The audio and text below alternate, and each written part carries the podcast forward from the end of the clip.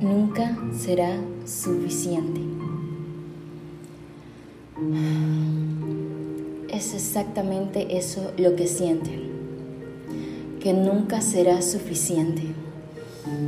Puede tratar de recordar mil historias de alegrías, empatía y encanto, pero hay más de quebrantos, gritos, rabietas y agonía.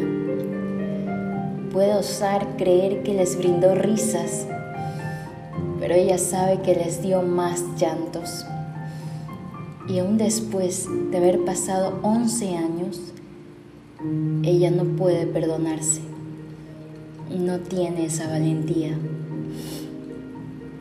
Su vida gira mucho alrededor de sus recuerdos, ya que solo le queda aquello como pilar para su existencia.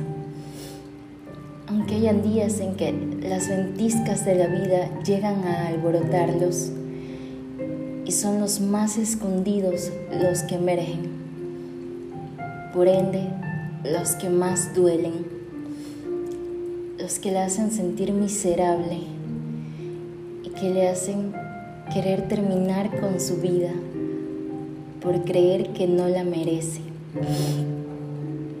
¿Dónde estaba ella cuando mamá enfermó?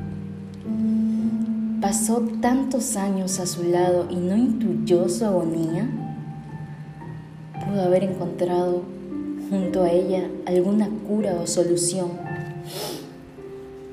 pero la dejó que se ahogara en su prisión de silencio. Tal vez fue ella la que la sentenció todas esas veces que la trató de manera tan fría. Y a su padre, ¿acaso no pudo haberlo tratado mejor?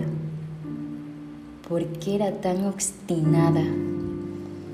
¿Por qué se cerró tanto en su propio mundo si afuera había gente que la necesitaba? Constantemente vivió soñando con una vida diferente, en fantasías inexistentes, sin saber lo que a su alrededor pasaba. Ella nunca preguntaba, a ella nunca le importaba. Duele no poder cambiar el pasado. Es un tormento no poder compensarlo. Arde en su pecho aquella fisura que se creó y cambió su mundo sin poder imaginarlo. De un día a otro todo lo perdió. Las veces que jugó ajedrez en la entrada de la casa, sentada en un banquito y su madre en la hamaca. Las veces que recogió las sillas, las veces que subió y bajó las rejillas para abrir o cerrar el garaje, las veces que pulió los muebles de la sala, limpió la cocina o hizo el desayuno. Siempre hubo un sentimiento importuno que arruinaba el momento, por lo que aún así aquellos recuerdos no sumarían como algo bueno.